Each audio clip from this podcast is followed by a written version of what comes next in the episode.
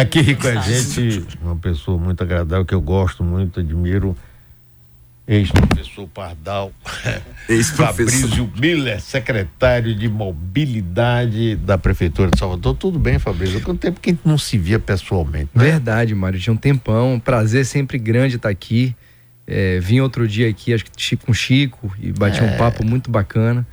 E, mas é um prazer estar aqui hoje. Como vai lá o seu trabalho? Você, você gostava mais de ser superintendente da Transalvador ou de secretário? Mário, apesar das áreas serem é, correlatas, é, os desafios são diferentes. Eu acho que você, enquanto é, autoridade de trânsito, porque o superintendente de trânsito é a autoridade de trânsito do município, a autoridade máxima de trânsito do município, você tem seus desafios, você tem ali as suas missões e foram oito anos bastante intensos, oito anos. E eu acho que a gente conseguiu é, fazer um bom trabalho. Eu tenho essa, eu tenho essa é, é, Quando essa começou, avaliação. você não sacava muito negócio de transporte. Eu sempre né? fui muito estudioso, Mário. Eu sempre fui muito esforçado. E meu pai dizia o seguinte: quando você não for mais brilhante, seja mais esforçado.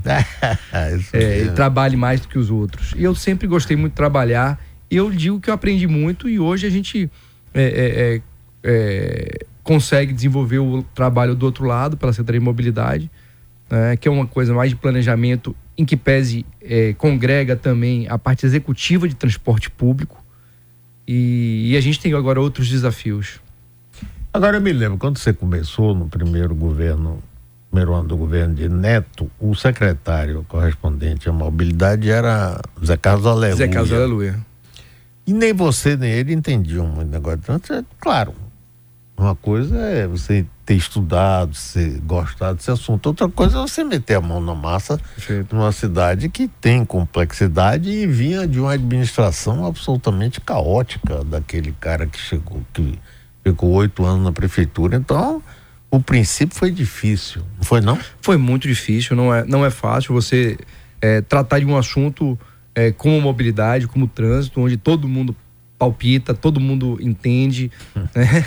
É, e, e, com os problemas que nós é, encontramos. Primeiro, os problemas estruturais da própria, é, do próprio órgão de trânsito, ali naquele momento incapacitado de, de, de, de, é, de produzir a sua própria a sua, a sua missão primordial, né? por falta de equipamentos, por falta de é, estímulo aos servidores que estavam ali num ambiente totalmente degradado e a gente tinha conseguiu. muita greve da Transalvador, muita. rapaz, era demais, é. não era? É, o pessoal não tinha condições de trabalho, Mário. O pessoal hum. não tinha veículos, o pessoal não tinha equipamentos básicos. Me lembro que o fardamento da Transalvador, quando a gente chegou, basicamente era calça jeans, camisa polo e um colete é, laranja. Né? Totalmente fora dos padrões, até de segurança para o próprio servidor poder operar nas vias públicas à noite. Então, viaturas, me lembro que tinha uma moto uma moto. É, viaturas sucateadas, guincho não existia. O guincho que tinha à época, quando a gente assumiu é, em 2013, era um guincho é, emprestado numa, numa cooperação técnica com as obras da Arena Fonte Nova, é, para você ver como, como a coisa estava. E acho que o primeiro ano, e aí é, o prefeito foi um dos grandes é, é, incentivadores de poder promover a época é, toda a reestruturação, porque ele entendia naquele momento que o órgão precisava ser reestruturado para poder, de fato, dar resultados, né? resultados que a gente colhe frutos hoje. Né? Salvador, Mário, é a capital ainda é, e se tornou a capital com o menor índice de mortos por 100 mil habitantes do país. Em trânsito. Em trânsito. Uhum. Então, morre mais, menos gente no trânsito de Salvador do que qualquer outra capital, proporcionalmente. Então, isso é um dado que hoje é reconhecido internacionalmente. Então, isso foi fruto aí desse trabalho que foi feito com o órgão e lá tem muita gente competente, viu, Mário? Muita gente boa, muitos técnicos excelentes e que, é, é, ao final, produziram um resultado importante. Sim, agora, e a indústria de multa? Eu sempre, eu sempre fui contra esse negócio. O negócio de indústria de multa é de gente que não quer, quer cometer infração e não quer pagar. Mas, Mas isso está na cabeça de muita gente. Rapaz, é. você sabe que, inclusive esse cidadão desastrado que foi prefeito, não vou ficar dando o nome dele aí, ele se elegeu com base nisso, nas, nas liminares, se era multado, ia procurar ele, ele conseguiu eliminar derrubando a multa. Na época estava passando novela na Globo e tinha um personagem lá, Odete, que ia pro piscinão de Ramos e ela dizia: cada mergulho é um flash. Aí eu dizia: esse deputado, na época era deputado, é o deputado Odete, cada liminar um flash. E ele acabou se elegendo prefeito de Salvador. Sem mais, existe indústria de multa ou não? Mário, não existe isso. A gente já, eh, já tive a oportunidade de debater isso com o senhor e o senhor sempre foi, de fato, é, um defensor do, do, do, não da multa, mas defensor do, do correto. Né? As multas, a fiscalização de trânsito, ela é uma ferramenta importante é, na redução de mortos, na redução de acidentes, na organização de uma cidade. Imagine se todos pudessem fazer o que bem entendem na cidade, andar a qualquer velocidade, estacionar em qualquer local. É? É, então, a fiscalização, junto com outras é, ferramentas, como educação para o trânsito, engenharia, sinalização, são ferramentas importantes na organização do trânsito. Você não chega em um país de primeiro mundo, né, um país organizado. Né, eu vi que o senhor estava visitando é, suas filhas recentemente nos Estados Unidos. Né, lá você tem é, uma fiscalização altamente intensa. Lá os radares são colocados às vezes escondidos. Sim, eles claro. são speed traps, eles ficam dentro ali às vezes de lata de lixo para flagrar aqueles que cometem infração. E no entanto você tem um trânsito mais organizado, as pessoas respeitam mais as normas. Eu acho que é, ninguém aqui tem prazer em multar ninguém. O que a gente quer de fato, é, o que se pretende com a fiscalização é um trânsito melhor para todos. Olha, tem um ouvinte, Nádia. Depois eu quero entrar na parte mais complicada aqui, que é transporte urbano Salvador. Nádia, na linha. Oi, hum. Alô, Nádia. Olá, doutor Mário. Boa, boa tarde, doutor Mário. Diga, é, Nádia. Boa tarde para o secretário também. Eu queria perguntar ao senhor primeiro se o senhor costuma pegar ônibus todos os dias para o para o trabalho. E aí, eu vou lhe fazer uma pergunta. Eu moro no Vale das Pedrinhas e, e, trabalho no final de linha da Paulo VI. Eu pegava, um, é, primeiro tinha um Pituba, que vocês tiraram, que vinha direto para o final de linha, vocês tiraram. Depois ficou um Fazenda Coutos, que vinha para a principal da Paulo VI, que eu pegava também, andava 15 a 20 minutos até chegar de um apartamento onde eu trabalho. Aí agora vocês tiraram novamente. E aí eu tinha, pega de minha casa para o ponto de ônibus do Vale, eu gastava de 5 a 6, 7 minutos no máximo. Hoje eu sou obrigada. Não é que eu tenha nada contra fazer caminhada, só que a partir do momento que eu estou pagando um transporte que não é barato para mim, porque minha diária também não é cara, aí eu pago 5 reais e estou obrigada porque o senhor decidiu que naquele lugar ali onde aquele ônibus passava aquela linha, não tinha passageiro suficiente para encher o ônibus aí. Eu sou obrigada a andar todos os dias 20, 25 minutos para ir para o Rio Vermelho pegar um lapa lotado para poder eu chegar no meu trabalho. Pelo amor de Deus, não faça uma garrafa do secretário. Diga. Mário, é, eu, ouço, eu ouço esses comentários e, e, a gente, eu, eu pessoalmente compreendo muitas vezes né, é, esse tipo de comentário, esse tipo de, de chateação. É, aqui é, e Salvador é uma cidade que ao longo dos últimos 10, 15 anos, ela, nos últimos 10 anos eu diria, ela mudou. Você tinha aqui antigamente, há 10, 15 anos atrás, você tinha apenas um sistema de transporte, um modal, você não tinha integração tarifária, então as pessoas pegavam mais de um ônibus, eh, elas tinham que pagar mais de uma tarifa. É, você tinha linhas é, de toda a cidade, né, de vários bairros da cidade para vários destinos, linhas sobrepostas, linhas muitas vezes é, que não fazem é, é, que eram, é, eram, eram é, tinham percursos antinaturais, negativos, enfim. O que, que acontece? As cidades, Mário, isso não é aqui em Salvador e não sou eu que tomo a decisão. A gente toma decisão baseado em estudos e em planejamento.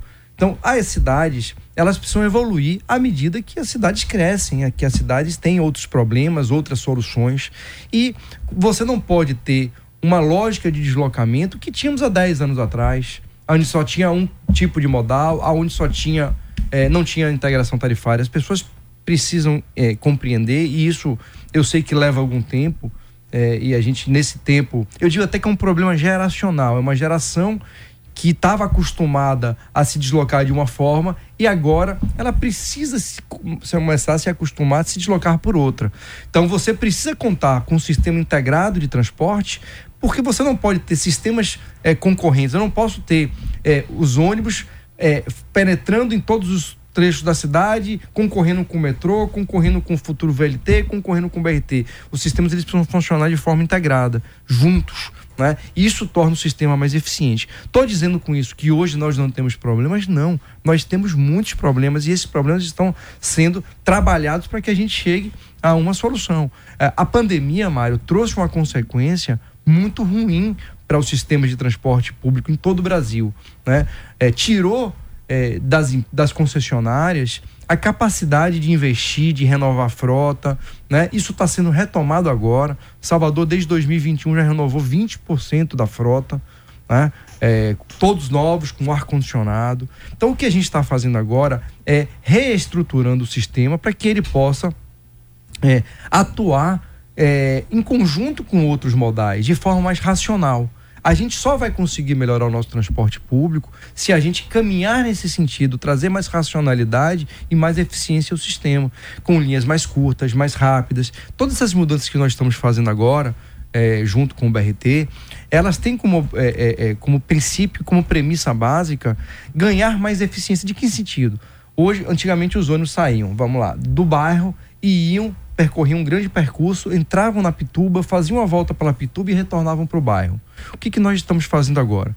Esses ônibus eles chegam do bairro até a região do shopping da Bahia, isso é o que a gente fez de mais recente. Chegam no bairro, até o shopping da Bahia, as pessoas integram com o BRT e vão para Pituba. Esses ônibus que antes faziam a volta pela Pituba, eles já retornam muito mais rápido para é, a, o bairro. Para quê? Para que tenha mais viagens, para a gente poder gerar mais viagens, que isso, consequentemente, acaba resultando em menos tempo de espera nos pontos. Não é razoável, e a gente tinha linhas que demoravam uma hora e vinte, uma hora e meia, uma hora e quarenta rodando pela cidade. Né? As pessoas demoravam 40, 50 minutos esperando pelo seu ônibus, porque o intervalo entre um e o outro era muito grande. Então, isso a gente está é, é, é, reduzindo, a gente está modificando essa lógica. E gera, evidentemente, algumas reclamações. A gente está recebendo essas reclamações e analisando se aquele, é, aquela reclamação, de repente, tem alguma pertinência dentro desse planejamento. Porque é, algumas pessoas reclamam por uma insatisfação, por preferirem, e eu já ouvi muito isso, a assim é realmente mais rápido, é melhor, mas eu prefiro minha linha direta porque as pessoas às vezes preferem até não é, é, demorar mais tempo numa linha do que fazer ali uma baldeação, do que fazer uma integração. Sim, Fabrício, agora eu quero agora conversar com você sobre uma coisa que eu acho que, além disso, que é muita gente aqui se manifestando contra, dizendo tá, pá, pá, pá. Bom, eu quero tratar de um outro assunto que é a falência das empresas que hoje operam o sistema de transporte coletivo de Salvador, urbano de Salvador. Essa é uma coisa nítida, uma delas já pipocou. A prefeitura teve que entrar, inclusive, com recursos pesados, com dificuldades, inclusive, com empregados que ficaram sem proteção, sem isso, sem aquilo, greve, essa coisa toda. Bruno, durante este ano ano passado, ele viajou várias vezes para Brasília no sentido de sensibilizar o governo federal para entrar. Não, essa é uma briga antiga, o prefeito já no século passado, e brigava e nunca conseguia nem redução do, do óleo diesel para combustível de transporte urbano, nem outro tipo de ajuda. Então não há esse tipo de sensibilidade até agora. E do outro lado, foi criado um sistema que as empresas, para serem permissionárias, pagaram caro, né, na expectativa de que conseguiriam sobreviver. Isso não deu certo, isso acabou ninguém pagando mais, enfim. Esse sistema está aí à beira da falência. Até agora não teve a tarifa desse ano. No próximo ano é um ano eleitoral mais difícil ter tarifa. Como é que você vê este sistema de transporte de ônibus de Salvador sobreviver e prestar um serviço minimamente eh, importante para Salvador. Bom, Mário, é, vamos lá. De fato, a pandemia ela agravou muito é, o sistema de transporte público em todo o Brasil. Em todo o Brasil. É, no Rio, 18 empresas entraram em recuperação judicial. Em São Paulo, o subsídio tarifário que era pago pela prefeitura antes da pandemia chegava a um valor de 3 bilhões e meio de reais por ano, apenas para o ônibus. 3 bilhões e meio é, de reais de subsídios tarifários, porque a tarifa técnica, ou seja, a tarifa, o custo do sistema era muito mais caro do que a tarifa pública. É, esse subsídio, que antes da pandemia era esses 3 bilhões e meio, hoje, é, em 2023, chegará, chegará a 7,4 bilhões de reais. Em São Paulo. Em São Paulo. Sim. Em São Paulo. Né? É, isso demonstra é, que houve, que há sim uma crise no sistema de transporte. São Paulo, que é uma realidade totalmente diferente da nossa, já sinaliza que não tem como mais arcar com esse recurso todo, ou como aumentar esse subsídio ainda mais. Né? É, Bruno, prefeito Bruno Reis, tem sido uma das figuras mais ativas entre os prefeitos das capitais do Brasil na busca é, justamente por sensibilizar o governo federal de uma, necess, uma necessária ajuda, né? É, e isso, Mário, o senhor diz bem e é verdade, isso já é um pleito antigo, só que eu acho que a pandemia ela trouxe, ela descortinou esse problema, ela trouxe uma, é, uma realidade nua e crua de todas as cidades do país. Né? Tanto que o ano passado o governo federal enviou é, um auxílio para o transporte público baseado é, no, no, no, no, quantidade de idosos transportados pelas, pelas cidades. Isso foi distribuído pelos concessionários. Isso ajudou muito. Né? A prefeitura também buscou medidas contratuais, é, instrumentos contratuais, para poder auxiliar nesse reequilíbrio. Né? A gente saiu de uma pandemia e entramos numa guerra onde o preço do combustível disparou. Então, isso também trouxe é, é agravado. O que, que a gente vê hoje, é, Mário? A gente está num processo de revisão tarifária que é um processo diferente de uma é, de um reajuste. O reajuste basta aplicar a fórmula contratual, né, que leva em consideração os índices é, econômicos e inflacionários. A revisão ela tem como, como objetivo buscar realmente reavaliar todos os custos do sistema, né? Desde é, pessoal, insumos, né? Agora ele não quer olhar só os, a gente não busca só os custos é, apenas, a gente busca custo eficiente. Quanto é que precisa ser gasto para se ter eficiência e ter um transporte? Então, esse é um processo realmente um pouco mais é, complexo, está sendo liderado pela Arsal, isso deve estar tá sendo finalizado. Liderado por quem? Arsal, que é o órgão hum. regulador Sim. que faz o cálculo tarifário. Não é, hum. não é o poder, não é a CEMOB que faz. Mas isso aí eu acho que já está em, em, em, vamos dizer, em fechamento isso. Tá? É, mas de fato ainda há uma crise.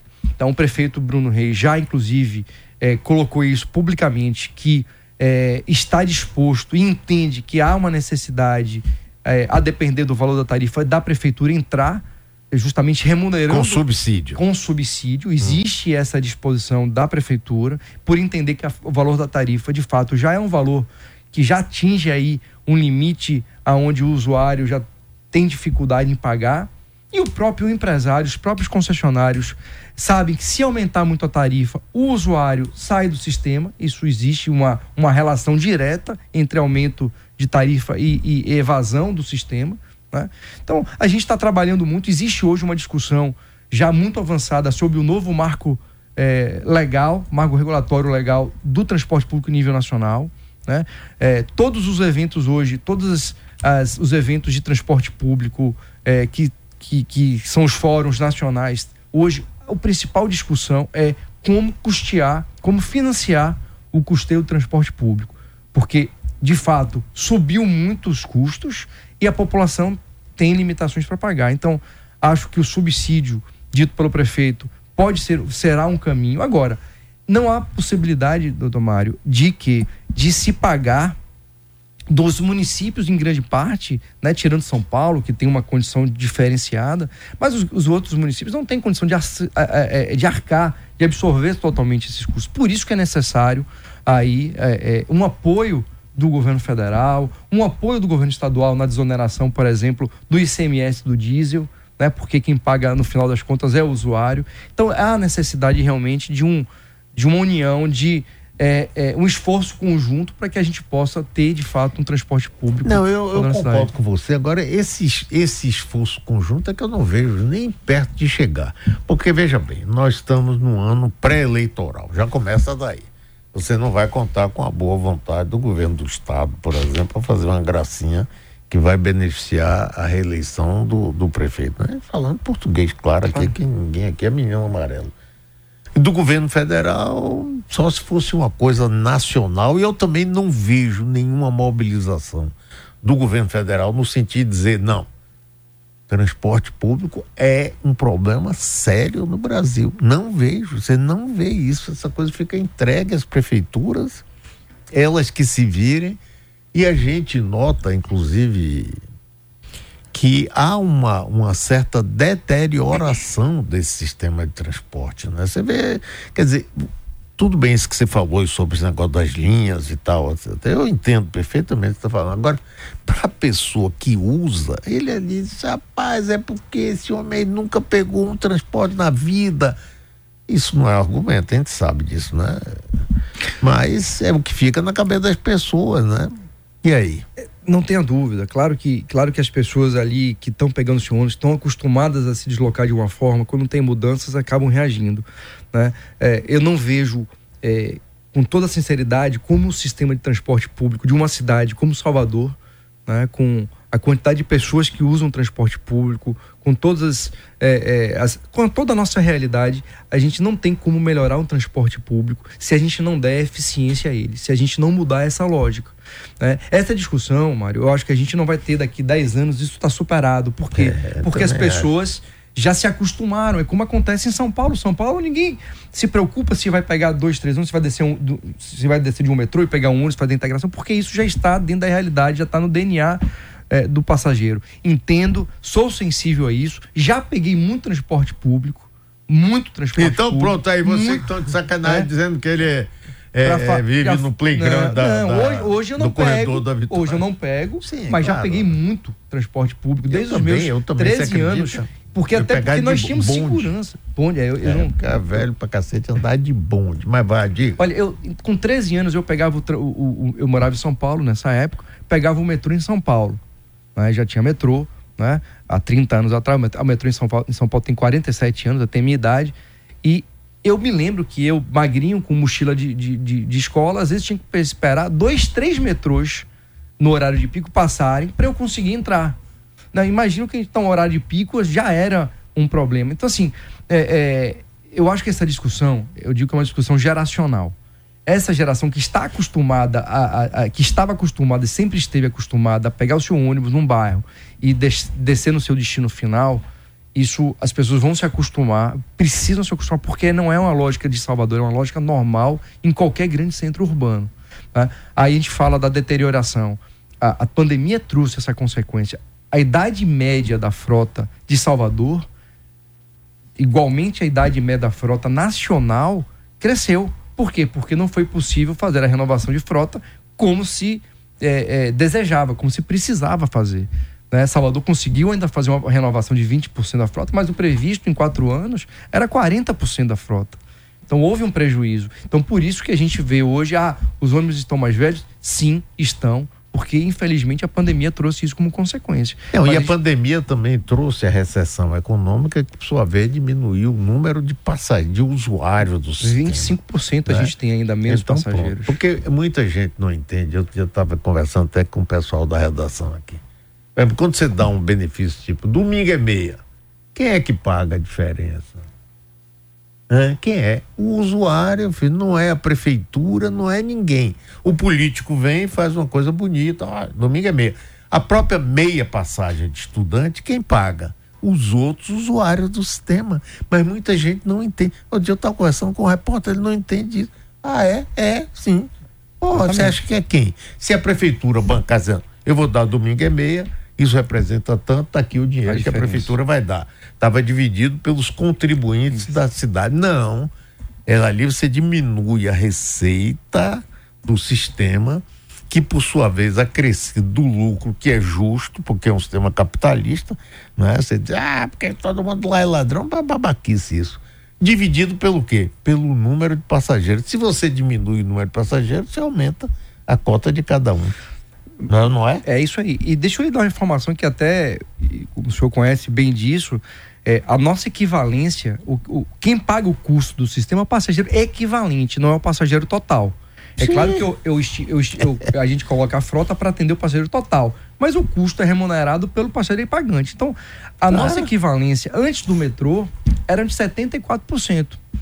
Hoje a equivalência está chegando a 53%. Ou seja, é como, a grosso modo, a gente transporta 100 pessoas, mas e só apenas 54 pagam. 54 pagam. É, porque aí você entra com o metrô que divide lá, você continua, deve continuar, não sei, militar, policial militar não tem paga. Tem limitações, mas o idoso e o, idoso o tem, deficiente que são os maiores. Mas é oficial de justiça antigamente, não, não sei é. se é, mudou isso, então as pessoas não percebem, ficam só querendo fazer uma, uma... Mas de fato, Mário, é, é, é, eu acho que hoje é o maior desafio das prefeituras de pois todo o Brasil, é. o transporte público.